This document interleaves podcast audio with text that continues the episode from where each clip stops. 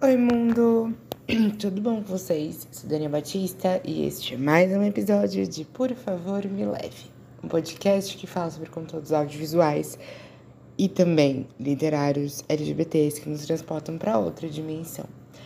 Hoje a gente vai estar falando de um reality show, talvez seja uma pegada meio ballroom, sim, sim, com certeza. A gente, tem, a gente tem, é ótimo. A gente tem aqui hoje a indicação de Call Me Mother. Ele é um reality show canadense que tá que foi transmitido, na verdade, na Out TV em 2021 e foi massa. Assim, ele foi produzido de uma forma que eu gostei muito e a gente consegue ver famílias drags que vão ser iniciadas a sua formação e que vão ter entregas de conteúdo bem, bem massa. A gente vê nessa história, falando história, mas é realidade, tá, gente? A gente vê nesse, nesse ambiente do reality show da competição três houses que vão ter três drag mothers, três drags mães, ali cada uma com uma família encabeçando. E aí a gente tem a Crystal, que já participou de RuPaul's Drag Race, mas a versão do UK, a primeira temporada. A gente tem a Peppermint, que fez parte da família de Drag Race também, ambas alumnes, e a Peppermint, se não me engano, é da nona temporada do Drag Race da, dos Estados Unidos. E a terceira drag que vemos aí como mãe de uma house é a Barbada. As três vão estar tá liderando aí casas e que dentro dessas casas elas vão estar tá cuidando de seus filhotes que vão estar tá competindo e a cada semana uma dessas criancinhas drags vão estar tá sendo eliminadas. A apresentação ela é feita pelo Dallas Dixon.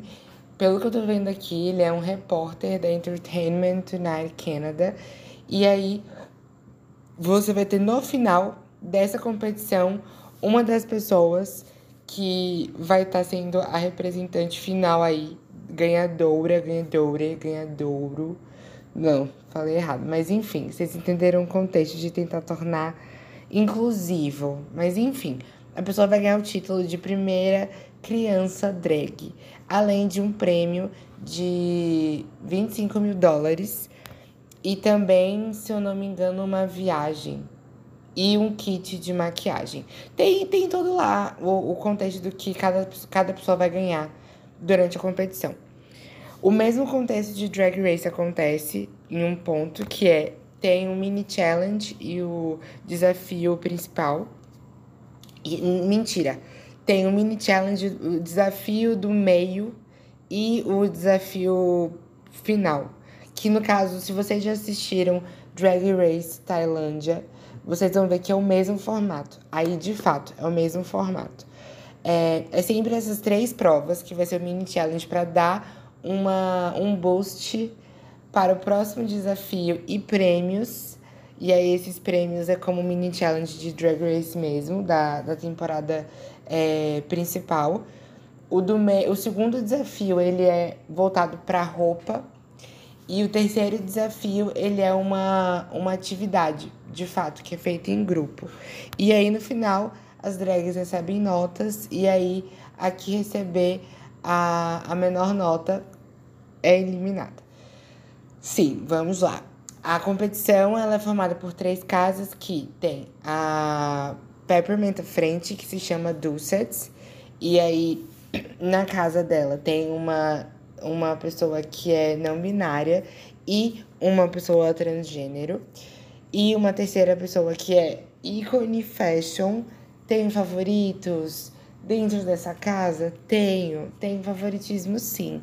E é sobre isso, tá tudo bem. Mas eu não vou pôr o meu toque de favoritismo aqui. Eu vou só explanar um pouco de como que é essa competição mesmo. Podem ficar tranquilos.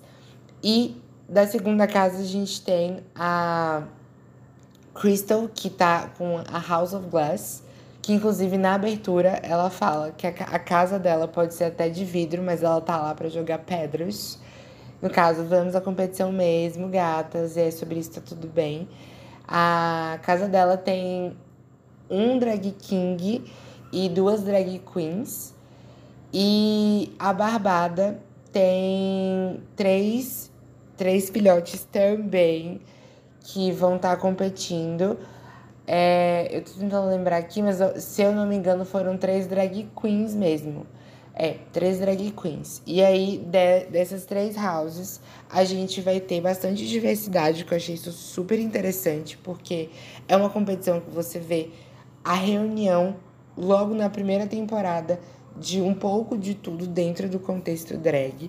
A gente tem do drag queen, drag king, artistas que são não binários, artistas que são cis, trans, e eu achei isso muito legal, porque a gente vê a diversidade acontecendo em cada uma dessas competições, mas, por exemplo, o Drag Race, a gente demorou uma eternidade para conseguir ver de fato essa essa ideia de as pessoas irem para lá, ter essa, essa visibilidade e também a questão de trazer pessoas que são de diferentes partes da comunidade para representar ali naquele contexto. Por exemplo, a gente nunca viu um, um contexto de drag king feito, por exemplo, por uma mulher até agora. Quando a gente vê, a gente vê que teve uma mulher Victor Scone, que está aí para vir para Canadá versus Mundo. Espero que ela vá muito à frente. E espero que só continue crescendo, sabe? Essa, sabe, essa representatividade com drags, porque eu vejo que é um, um, é um rolê que a galera tem consumido muito. Drag Race mudou muito o formato de consumo em relação ao contexto drag. E eu fico feliz por conta disso, porque isso abre portas para que outras pessoas possam encabeçar programas que tenham contextos parecidos. E é isso, é um ícone. Bom, dentre as houses, uma que eu, eu claramente fui o mais o mais assim supra-sumo para mim de fã mesmo foi a, a House of Dulcet, que inclusive a pessoa que saiu, eu fiquei assim, pô, nesse episódio eu acho que ela não devia ter saído, porque eu gostei muito do desempenho da família, mas ela acabou saindo. Foi acho que um dos únicos que eu não concordei, assim. Não, tiveram uns dois ou três que eu não concordei. Mas esse foi o principal episódio, assim, que eu não concordei, que eu falei, cara, a competidora tinha que ter continuado, porque ela é muito boa. E eu entendi, sabe? O, o contexto do que estava acontecendo. Porque a série deu essa, essa possibilidade de contar a história, tanto do que estava sendo apresentado, mas também por trás das câmeras. E eu achei isso muito bom de ser mostrado para que possa ser entendido como que é essa pressão quanto uma pessoa que está no meio da competição de um reality show, o processo de estresse constante que está acontecendo ali. E acaba sendo bastante diferente para cada uma dessas pessoas. Então, foi, foi, foi interessante ver é, essa diferença de cada uma das, das competidoras e competidores que estão ali nessa, nessa competição. A, a pessoa que ganhou é a minha favorita, de fato. Eu amei demais a, a performance de cada um dos episódios, da, da forma como foi entregue, né? Esse, esse contexto de, de drag que foi apresentado ali. E, nossa, a, a competição foi muito acirrada em certos pontos. E a gente poder ver a possibilidade de diálogo com tanta diversidade, eu acho que foi o mais essencial, assim, de levar para o público como que é essa questão, por exemplo, da evolução do drag king com o passar do tempo, a representatividade de drag kings, como que ela é feita hoje, como que um roast pode ser feito com drag king que nunca tinha tido experiência com isso, é bem legal. É bem legal de observar esse crescimento que vai acontecendo com cada uma das pessoas que estão envolvidas ali e de que maneira existe essa evolução com o passar do tempo. É, eu acho que quando a gente percebe que o cuidado está existindo ali por trás de cada uma dessas pessoas que estão participando, o, o contexto da, do reality show acaba se tornando mais interessante, assim, de ver. Porque você, de fato, quer acompanhar para ver o desenvolvimento de cada uma das pessoas que está competindo. E, e, eu amei muito poder participar disso. Enquanto estava vendo cada um dos episódios, essa evolução de cada uma das pessoas que estão ali à frente. Eu acho que dentro da competição vai ter muita gente que vai evoluir bastante, de ter maior visibilidade e tudo mais, porque foi, foi um contexto super interessante de, de acompanhar essas, essas, essas, essa competição, mas essas lutas né, que estavam acontecendo ali entre cada um dos episódios. O formato desses três challenges durante o episódio foi legal porque elas têm uma ajuda de profissionais para poder entender como que pode ajudar e melhorar aquela roupa que ela vai estar tá utilizando, o quesito da, do figurino, cabelo, e aí ter uma ajuda profissional para aprender um pouco mais, para estilizar melhor, né, cada um desses desses momentos, eu acho que foi bem legal e bem interessante de acompanhar esse processo criativo de cada uma das famílias que estão sendo formadas ali, porque esse esse processo de acompanhar de ponta a ponta o desenvolvimento semanal, acho que foi muito muito massa, que a gente vai entendendo como que cada pessoa trabalha e a gente vai criando a nossa opinião em cima disso. Assim como cada uma das mães vão estar tá, vão tá interferindo naquela apresentação. E aí, ver competições que estão lá em Drag Race e também competições que não, não estão necessariamente, foi legal de ver essa evolução de episódio em episódio.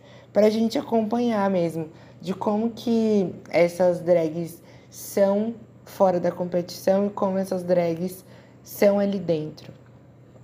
Eu espero que a pessoa que ganhou, que é o ícone atemporal, consiga visibilidade, tenha muita entrega aí nesse tempo de ganhar, criar conteúdo e tudo mais, porque eu gostei muito, muito mesmo do resultado. E eu achei que foi uma competição super, super massa, sabe? De acompanhar. É, indo para as finalizações, espero que vocês tenham gostado. Digam quem foi a pessoa favorita de vocês aí na competição, porque Provavelmente vai ser diferente da minha, mas tá tudo bem, tá tudo certo. Eu não sei se a pessoa que ganhou, que foi minha fave, é a favorita, mas tá tudo bem, se não for também, tudo certo. E querendo acompanhar mais episódios, se joguem no anchor.fm barra, por favor, me leve que lá tem link direto para o meu Instagram, tem link direto para as plataformas de streaming, algumas delas. Vocês podem me mandar mensagem de áudio por lá também. Vocês podem ter link direto para o YouTube com alguns episódios. Lá também tem shorts informativos de indicações no TikTok também. Tô criando conteúdo exclusivo para lá. E aí, querendo ver, se jogue no TikTok também. No meu Instagram, também tem link direto lá no anchor.fm barra favor me leve. E meu Instagram é arroba danibatista2 e o meu TikTok é arroba danbatista2022. Porque já tinha pessoas com meu nick de todas as outras redes sociais, então não consegui reproduzi-lo. Mas tá tudo bem, tudo certo. Continuo criando conteúdo por lá e é muito massa poder interagir com vocês nesses espaços querendo mandar mensagens de texto, podem mandar pelo Spotify que eu recebo. No caso de mensagem de áudio mesmo, só pelo anchor.fm barra favor me leve. O ponto positivo é que vocês podem aparecer comigo no episódio e é muito divertido. E também, se quiserem jogar uns pics na vida, meu e-mail, arroba, não, arroba não, danielbatista2022, arroba gmail.com. Que se quiser jogar lá uma ajudinha para poder, por exemplo, comprar Honor Off, que estou um pouco falida no momento, vou ser uma pessoa muito feliz e vou trazer para cá de braços abertos. E agradecer também, viu? Muito. Mas é isso. querendo trocar uma ideia comigo, mandem mensagem lá nas plataformas de, de redes sociais e tudo mais. Estou por lá, sempre de boas para poder conversar com vocês e trocar uma ideia sobre esses audiovisuais, literaturas que trago para cá e vai ser muito massa poder conversar e me aproximar de quem tá ouvindo o episódio toda semana. Um beijo, até o próximo. Espero que fiquem bem, se cuidem e tchau.